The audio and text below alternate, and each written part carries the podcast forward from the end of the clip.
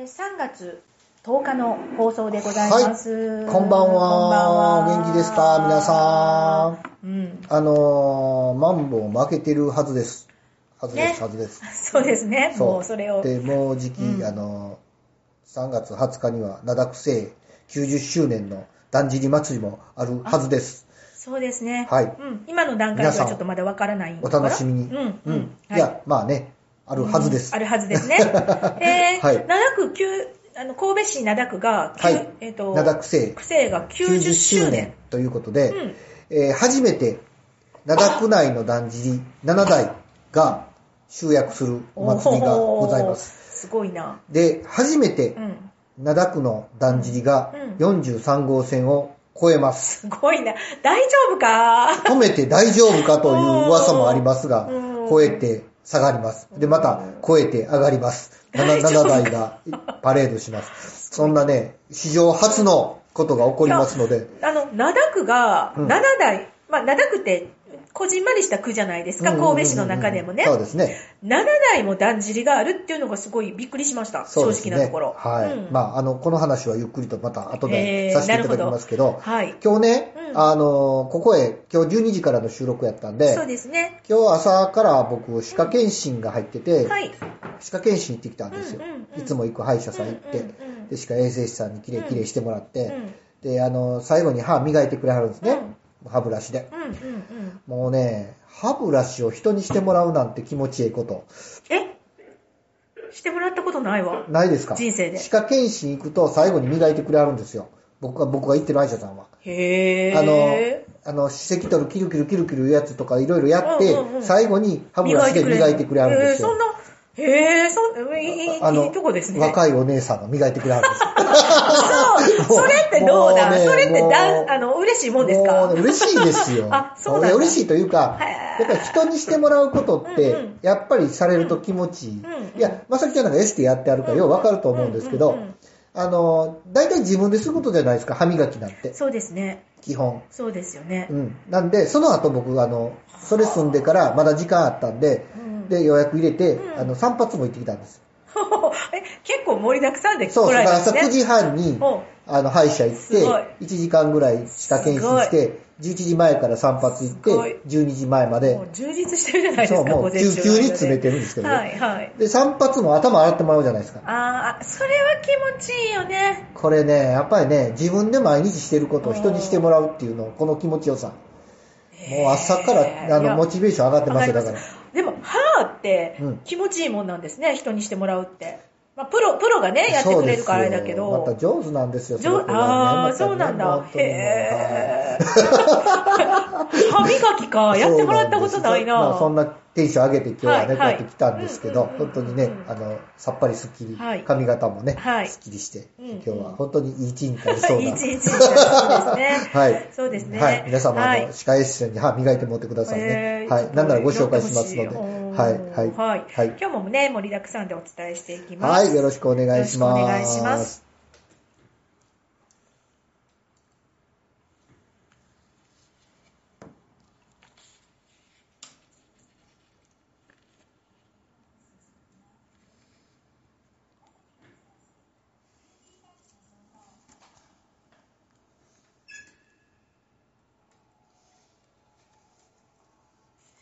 はい、えー、今日はですね、はい。あのーうーん、ちょっと心理学っぽい話をしようかなと思ってます。はい。あのーまあ、う私は占いをしてるので、うんうん人の悩みとか、うんその、なんか心の部分っていうのに携わる仕事をしてるんですけども、はい。もちろんね、えっと、鑑定っていう、その占い、戦術を使って、うん。何かそこにうんお客様の何か心にね、はいなん。かちょっと軽くなるようなとか、はいえーな悩みを解決するわけではないですけども、うんうんうんうんなんかこう、前向きになれるとか、何か心の作用を提供する、まあ、サービスをしてるんですけれども、はい。あのーもちろん戦術だけじゃなくて、うんうんやはり人の、なんていうのかな、えっと、心理っていうんうんうんうんう、基本的なことっていうのは、うん。まあ、勉強はやっぱりある程度知識がなかったら、うん。その戦術にもやっぱり活かせてはいけないとは思うのでね。やっぱり心理学も勉強しなあかんですね。あの心理学っていうのはもちろんなんか勉強しないといけないかなと思うんですけども、はい。あの実際にすごいなんか、あのいろんなお悩みを、まあ、聞きます。はい。でもちろん相談される方は大人の方ですね、うん。もちろんあの70代、80代の方のご相談を受けることもあれば、うん。えー20代の方、うん30代、うあのおおなお大人の方をの相談を受けることが多いんですね。基本的にあの占いははい未成年の方っていうのは相談は受けない形にはなってるのあで、ねそうなんですね。やっぱりその思い込みであるとか、まだその、えー精神的に成熟してない段階で、あまりその占いというものに、うん。こう占いもこの、うんと使い方を間違ってしまうと、うん。やはりマインドコントロールとか、あの良くない思い込みっていうのがあるので、ね。ある程度自分のあの、こう自己判断とか、精神的な成熟うん。をされてるという、判断されるやっぱり大人の方でないと、基本的には占いっていうのは受け付けないってじゃあいう一応か、二十歳以上。そうですね、二十歳以上ですうね。あのだから、例えばそういう電話占いとか、うん。そういったものは基本的には未成年っていうのは、うん。えっと、お断りしてるあ。ところが非常に多いと思います。齢確認されるわけですね。そうですね、やっぱり、あのお金もかかることですしね,、まあ確かにね。課金制のものだったりとかしますから、ハマる人ハマるしね。ハマってしまってね、例えばなんか払うのはじゃあ誰なのってなった時にじ、ね、やっぱり親御さんとかだったらトラブルのもとになりますから、基本的には大人なんですけども、はいまあ、いろんな、えっとそういう大人の方の悩みを聞くときに、はい。えーやっぱり行き当たるのはね、うん。うん恋愛パターンにしろ、うん。例えば仕事、転職とかね、その職場での人間関係、まあ、基本的には人が関わることでお悩みされる方がすごく多いわけですよ。すね人間関係ですよね。人の悩みの人の悩みなのほで、とんどはね。ほとんどはね、うん人間関係ですね恋愛、夫婦、はいえー家族、はいあと仕事って言っても人間関係が、全てそうですね全て、ほぼほぼそれが悩みになるんですけど、はいはいもちろんね、えっと、その悩まれてる方っていうのは、うんなんか悩ましている相手、はい。えー恋人であったり気になる人であったり、うん職場の何かね、えーうん人であったりあの配偶者であったりとかうん。あの悩まれてる方は何か悩ましてる相手がいるうん。ということでご相談っていうのはやっぱりあるわけなんですよはい。だけどどはいなんか元をたどっていくと、はい。うんその悩む悩まれてる方のうん大元をたどっていくと、うん。いつも思うのは、はいその方の、えっと、養育過程であるとか、はい育った環境とかね、うんうん育ったうん時の何か状況とか、うんうんうんうんまあ突き詰めると親との関わり。っていうところに、すごく行き当たるなっていうのをトラウマ的な。トラウマ的な感じなんですね。はいそれが実は全く自分のその親と、親のねう、ん関係性と関係ないような、一見関係ないような、え自分と、えー例えば恋あの恋愛相手とのパートナーシップであったりとか、うん恋愛パターンであったりとか、はい。なんかものすごくね、影響してるなーっていうのを最近ね、あの、やっぱり感じるんですね。ですようね。んはい。で人間のね、形成上衛ね、生上ね。やっぱり6歳ぐらいまでのことっていうのはすっごい影響してると思いますよ、ですね僕も。だから、はあの、やっぱりこう、なんていうのかな、受容されているい。うん。親に、なんかこう、うんうん褒められる必要はないと思うんですね。うんうんうん褒めて褒めてって言うんじゃないけども、はいなんか、親親に、まあ、受容されてるという安心感ですかね。あそうですね。の、親は多分、なんかすごい子供を厳しくしつけていらっしゃる方も、うん。ああ子供さんに愛情は絶対あるはずなんですよね。あります、あります。うん。だけど子供ってそれを愛情と受け止めてないところとか、うん受容されてないっていう判断をするわけですよね。未熟だからそう。ですね。ううん。だから、こ子供時代のその受容されている安心感、うん。安心感を持って育ってきたか、うん。何かこう厳しくしつけられたり、何かね、なんか不安感というか、うんうん。まあ、存在そのものを認めてくれてるかどうかっていうところがすごく大事やなと思ってて。うんでね、うん。そうですね、もうそれがね、うん。なんか、うん、基本的にはそこが、うん。あの、現実世界を、大人になってからのね、いろんな現実世界、恋愛においても、職場においても、うん。なんかそこに行き当たるなーっていうのが、うん。あの、実感するとこなんですようんね。うんで、もちろんまあ、まあ、占い、私は占いで、まあ、仕事、あの、生計をもちろん立ててるんだけれども、うんうんまあ、いつも思うのは、まあ、占いってどっちかっていうと、うんなんか、あの、病気でいうところうのん根本治療ではもちろんないんですよね。うんうん。はい。あの、は対処療法的なところなんですね。ちょっと怪我して痛い。い。うんうん。なんかこの痛い怪我してるところを、うんうんフーフーしてっていう感じなんですよ。はい。ちょっとこの痛いところをうんうんうんさすってってぐらいの感じですね。根本治療っていうのはやっぱりしできないうん。んですよね。うん。で、やっぱり根本治療するのはご自身の気づきであったりとうか、ん。ご自身の何かこう、うん行動である。行動であったりとか、うんその気づきっていうところが、うんうんうんなんか大きいところだなーってこう、まあ、いつも、まあ、思うんですけどね。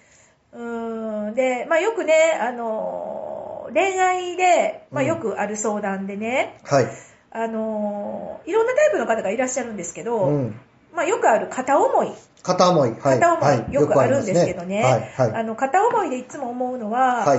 私私があんまりそういう感覚がないからなのかもしれないですけど、うんうんうんなんか相手がどう思ってるかっていうのがものすごく気にされる方が、まあ、もちろん気になりますよね。相手はあ私のことはいをどう思ってるのかな、相手は私のことをね、うん。なんかこう、うんいい風に思ってくれてるのか、それとも何とも思ってない のか、はいはいはい。うんそれとも嫌ってるのかって、はいはい。まあ、まずね、あの、自分のことを嫌ってるっていう人は、うん。あんまり好きにならないじゃないですか、うんうん。基本的にはね。マジね。うん、あのー占い以前の問題で、うんうん普通で考えると自分が好きやなって思う人は、うん明らかに向こうもうんめっちゃ嫌ってるっていう人、人間は好きにならないんですよね。そうですね。まうん。向こうも好きか、うんもしくは向こうは何とも思ってないか、まあまあ、ゼロかね。ゼロか。ゼロかプラスでしかないゼロそうゼロかプラスなんマイ。ナスってなってくると、結結婚詐欺とかになってくるもんね。うんマイナスだと、うん多分、なんとなく感じるから、最初から好きにならないかったりとか、ちょっと違うわって、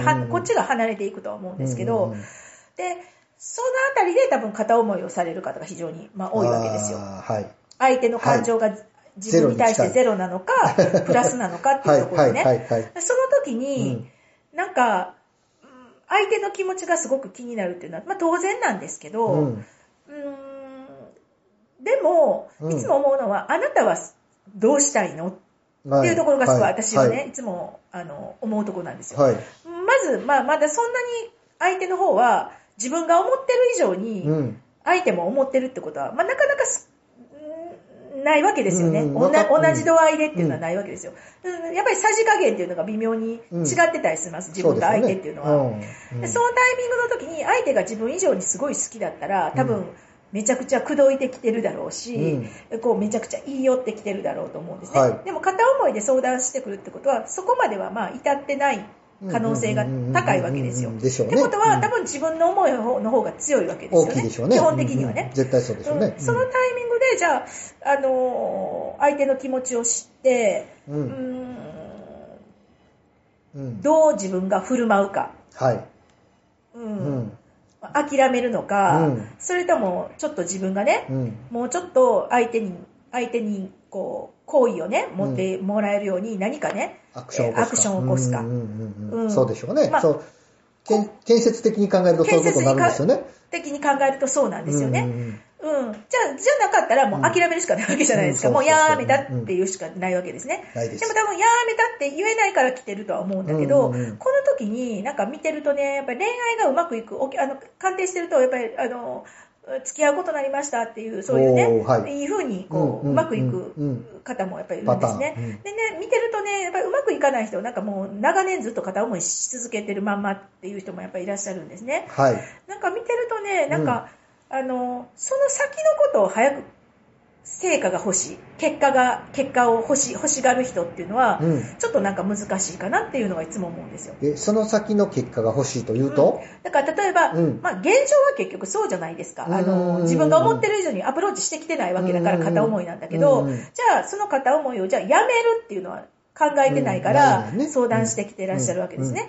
じゃあ、まあどう思ってるのかっていうのを必ず聞かれるわけですよ。うん相手の気持ちうん。そしたらまあ今のこの彼、その相手の方の現在地をお伝えします。はいこ。の時に、うん。あの、まあ自分がじゃあどうするのかっていうところになってきますよね。うんうんうん。うん。うんで、え、これは、相手、まあ、待っててもなかなか基本的には来ないわけですよ。そうですよね。うんやっぱり自分が近づく相手に歩み寄るとか、相手にはいはい何かリアクションをしないと、そうですよねうんこう、距離は縮まらないんだけど。好きになってもらう行動をしないといけないですよね。うん。でね、やっぱりうまくいく人は、そこを勇気を持ってう、ん。一歩踏み出すわけですよ。はい。なるほど。で、その一歩踏み出す勇気であるとか、うんうんうんうん一歩踏み出そうとしている自分を大事にされる方っていうのは踏み出せるわけですね。ねでも、その、えっ、と、なかなかうまくいかない方っていうのは、うん結果。その先のうん。振られるとか、はい。付き合ってるとはか、い。はい。ここばっかりにちょっとやっぱりフォーカスしちゃってるから、もう身動きが取れない。なるほどねもういろんなこと考えると動けない。逆に振られる恐怖もあるし、ね。振られる恐怖があるあると思うしね。まあ、振られる恐怖はみんな一緒じゃないですか、片思いだったらね。うんうんうんだけど、なんかそこにフォーカスしてるのか、なんか先を見すぎてフォーカスしてるのか、今を見て、今を変えることとか、うん今を良くすることを見るのかでね、うんこうやっぱり見てる視点が違うだけで、はい。なんか、結果ってすごい変わるよなっていうのを、あまあー占いをしてるとね、これ恋愛だけけじゃないんですけど、はい。うん転職とかね、うんうんもそうなんですけど、うんうーん、なんか先を見すぎる、先々を考えすぎて、今が動けないっていう人が結構ね、これ何でもそうでしょうね。うん。仕事でも何でもそうなんですけどね。できる範囲のことで一歩踏み出してちょっとやっていくっていうこと。で、あかんかったらちょっと変えてみるということが、よ。何でもそうなんでしょうけど何でもそうなんね。です。だから、けどでも恋愛になると、まあ盲目になっちゃうから。盲目になっちゃうんですね。ね特わからなくねにそこにね、やっぱりもう顕著に出てくるというか、うんまあね、よく言うね、一つずつこう成功体験を、うん。ちょっと自分に課題を与えて、ちょっと自分ができることか、できそうな、ちょっとできそうだなと思うとこからやってみるとかっていうのはよく聞く手法なんだけど、恋愛も基本的にはね、うん。なんか一緒なんじゃないかなって。まあ、ロジックでね、特に相手男性やったらロジックで大体なんとかなりそうな気がする。ううんん。女の人はそうじゃないかもしれないけどね、うん。逆にね。そうなん感情のとこがあるのでね。だからね、なんか、あ、もったいないなーって思うんですよ。で、うん。もちろん鑑定ではね、なんかいい、いい、いい状なんか良さそうよとか、うん。うまくいきそうよと思っても、ぱりもうそこに固執をしてしまうと、うん。ちょっとね、やっぱり身動きが取れないなーっていうのがね、うん。結構なんか思うんですよね。あまあ、あの、女の人が男の人にアプローチする方が絶対簡単やと思うんですよね。男から見るとね。うん。男から見ると、うん。男から女はなかなか難しくって、うん。女の人ってもう会った瞬間に、この人は付き合う人か付き合わへん人かって決めてるみたいなとこもあって、うん。そう、そこを乗り越えるなんて相当難しいことなんでしょうけど、うんうん男なんて本当に簡単ですから。エミさんいつもそれ言いますね。うん男なんか、いや、私もそう思うんですよ。うんそう思うんですよ。感情の生き物じゃないからね、男はね。よくされたら、だんだんだんだん好きになるので、うんその辺をね、コツコツやっていただいたら、あいいかなと。やりすぎないようにだけしてもらったら。そうなんですよ。ねえあとね、よいいかと思いますけどく、よく恋愛でね、あのー、まあ、40代とか50代の方なんですけど、それこそ、まあ、あの、一回、まあ、ご結婚されて、うん。まあ、罰がついて、もう一回ね、新しい、なんか第二の人生のパートナーを探されてる方がね、よく、私ね、なんか、うん、ちょっと、うんと思うんですけどね、うんうんうんあのー、まあ、よく女性がね、まあ、はい。女性の相談者が多いので、はい。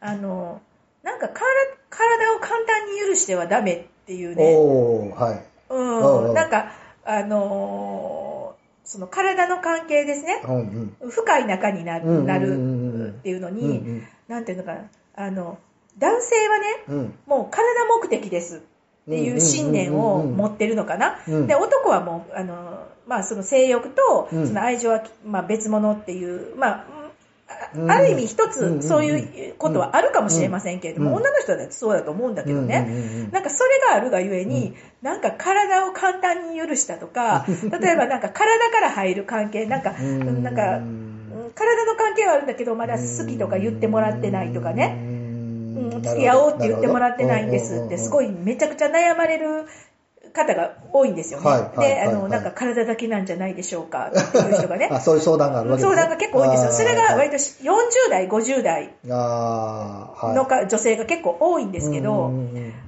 私いつもその時にね、もちろん鑑定ではい言うんだけども、うん男の人だってねって、うんそんな、あの、簡単にね、うん。誰から言ってるわけじゃないですよ っていうのをね、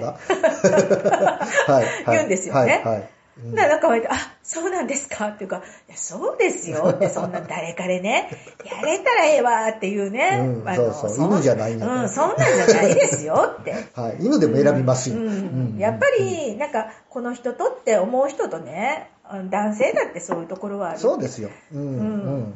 うんうん。うん、だから、まあ、あんまりね、なんかその、女の人よりちょっとは違うかもしちょっとれない、は違います。ちょっとは違うかもしれないけどね。そういうねそういうまあ、性という性性といね、う動物学上ね、うん生物学上ちょっと違うからね。違うところはあるから、うんあるけれども。でもそれも知れてますよ、そんなのね。うん。だからね、なんかその、なんていうのかな、あの、性性差っていうのかな、うん性の違い、はい性差っていうものを、なんか女性は、まあ男性もそうなんだけども、うんうんこう、あの、誤解をして、うん。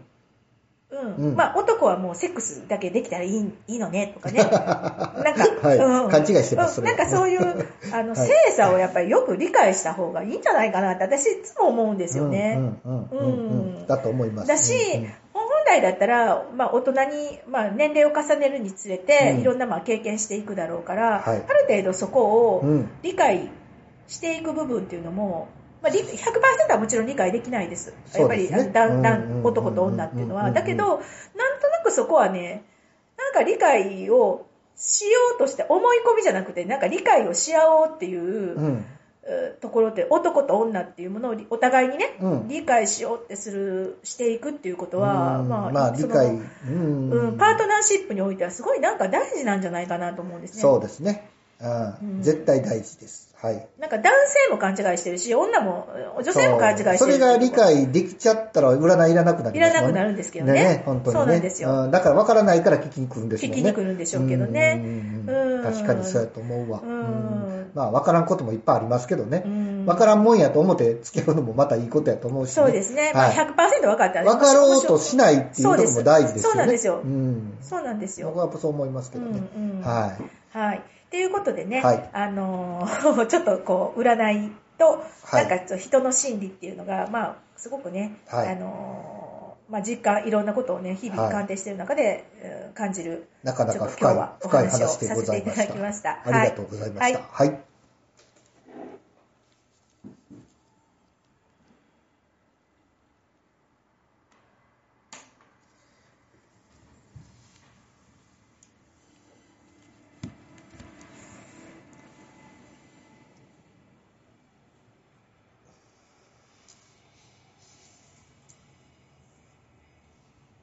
はい、こんばんは、えみちゃんでございます。今日はね、あの、先ほど冒頭で、オはい。ープニングでちょっとお話した、うん。灘区政90周年のお祭りが、これ延期延期延期でやっと3月20日なんですよ。えうん、2回、2回延期したかな。延期延期延期って3回、へー。2回延期してますね。で、あのー、3月20日に、うん。まあ年度末やから、もうここでやっとかんと、来年91年になっちゃうからこうやっていこうということへで、ーこの3月20日にやるわけです。で、えー、灘区には最初にも言いました、灘台のだんじりがありまして、ほ我らがいつも引っ張ってるのは篠原というだんじりなんですけども、うんね。はい。うん。あのー私らのその西灘地区っていうのは、灘区でも、えーっと、西灘地区、僕らの水道筋があるところは、うん。西灘村っていう村やったんです。う。へー、で村。、えーっと西灘村。むか昔の旧村域ね、うん。だから90年前以降、うん。以降は、うん。以前か、以前は、えー西灘村やったんです。うんうんで、戸賀川を挟んで、六甲、阪急六甲から六甲道の方が灘村やったんです。灘村。それと二つひっついて、灘区になったんですね。へー。はい。で、それが、あの、もう、全部で4つぐらいの村がひっついたらしいですけどね、うんうんうん南の方ちょっと違う村があったりとかあったんですけど、うんまあそういう村があって、で、うんそこの2つの村を合わせて灘区になって、うんその中に今、7台のだんじりがあります。で、えー僕ら西灘のメインの神社が五毛天神という天神さんがあって、ね。うん。そこが、えー五毛というだんじりを持ってまして、そこの、そこの下に、えー三台のだんじりがいます。えー。畑原うん上野うんっていうね、えー、畑原上野、うんそうだ、畑原上野2台があるんですよ。うん宮前って言って、お宮さんの宮前が、えーえー上野で、うんえー違う、畑原で、うん宮西が上野なんですね。で、篠原は宮東やったんですけど、うんそれを篠原厳島神社がうん譲り受けて、うん篠原っていう別のだんじりになってるんですよ。へだから篠原はお宮さんがあるだんじり。うんで、畑原と上野は五毛さんのだんじりの、まあ言うたら下の町を一緒に、ま、見守るだんじりということになってます。うんで、ここだけで、えっ、と、篠原、うん畑原、上野、五毛と4台あるわけです。はい。で、それとは別にうん、六甲の方行くと、うん。えー、春日神社という神社がね、六甲小学校の前にあるんですけど、あ春日神社。そこに、へえーえっと、春日神社のだんじりがあります。ーはい。で、その、えーもうちょっと東に行くと、うん。えー八幡神社八幡神社ね。に八幡というだんじりがあります。うん。うんうんそして、あの、南の方、えー下がっていくと、43号線の南側に新在家というのがあるんです。ね。はい。で、これを、要は全部神社を回っていくということをするので、へー。新43号線を越えなあかんのですよ。新在家のとこから降りる感じですか？場所的には新在家って言うんですけど、あ、多分渡るのはあの辺に渡るんちゃうかなと思うんですけどね、うん。横道の辺を渡るんじゃないかなと思うんですけど、神社自体は、あの、だいぶ、えー、もっと西の方で、お、大石寄り？そうですね、美味しい寄りですね。うん。あのーラムーとか、あ、あの、あの、まだ、まだ、もうちょっと西の、マジで？沢の鶴のサウナツルね、あるある。道挟んで東側ぐらいにあの、蔵があるんですけど、あー、見たことあるな。そこが7代目で、最近だからだんじり入れだんじりに寄ってきたんで7代になったんですけど、その7代が集結する、初めて集結する。初めて？そうなんです。90あの結局いろんなイベントごとがあって、うん全部が全部全部のこの一つの祭りに出るっていうことは今までなくって、うん。これには出るけどこっちには出られへんとか、一台出すことにすっごいお金いるんでね。そりゃそうやうん。わ。なので、あの、人でもいるし、はい。お弁当も出さないかんしっていうことですっごいお金いるので、基本的うに、ん。ここの祭り、こっちの担当したらこっちは出ないとかうんいろいろがあって、うん。7台が集結するっていうことはなかったんですけど、はい。さすがそこは90周年ですよ。集めようと。うんしかも43号線渡らせようと。うん片道4車線の道を渡ろうと、うん7台が。っていうお話になってですね、これね、絶対やりたいなって言うてるところです。でね、今10日で、えーこれ20日なんで、あと10日間なんですけど、うんうんただ、うん。だんじり祭りが、ここ2年ほどできてないんですよね。へー。コロコロナで。だはから1回も動かせてないんですよ。かでなると、うん。結構で大事なのが、うん。子供さそやねん。。そう、子供さんが前をロープで引っ張ってるからあれ坂登るんですよ。うん。大人の力ではあれ登らないんですよ。え、そうなの？実は。それぐらい子供さんのあの行列の力がすごいんです。へー。で、えー、これ2年空いちゃうと、そやね。子供さんがお祭りを忘れちゃってるんですね。大きくなってるし、前の子たちは。うんうん。で、子供が集まらへん懸念が今すごくあって、えこれ子供集かまあ集まらんかったら、僕らの地の原一番上の高いところにあるんですけど、うんうんうんそこから坂を下ろさなあかんのですけど、うんうんうんそもそもそこが下ろされへんと。ー。うんうんうんうん。あの、道にこう、丸いマークついてる道しま、知ってます？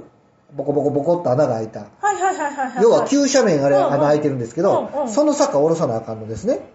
でえー。灘区最大の4トンのだんじりを下ろすんですけど、毎年。えー。それは子供らが後ろで引っ張ってくれてるから下ろせるんですけそうど、なんや。これ大人だけで下ろしたら大事故になるんで、あ、そうなのね。そうなんです、そうなん。なので、あの、これを、なんとか子供さん集まってほしいなと思って、何の、人ぐらい集まらないといけない感じですか？だから各だんじりにやっぱ100人ぐらいいるんで、700人とか800人とかいるわけですよ。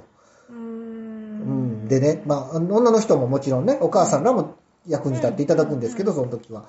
だけどぜひね、あの、ここあと10日間で、ぜひ皆さん協力をお願いしたいと思います。そうですねはい。楽しみにしていただけたらと思います。そうですね。はいうん。今夜もお送りしたのは、神戸元町美顔美肌エステビューティーサロンなでしこの清水正樹と、あなたのモテルを作るスタイリスト、エミヤ洋服店店長エミシンヤがお送りしました。それではまた来週。ごきげんよう。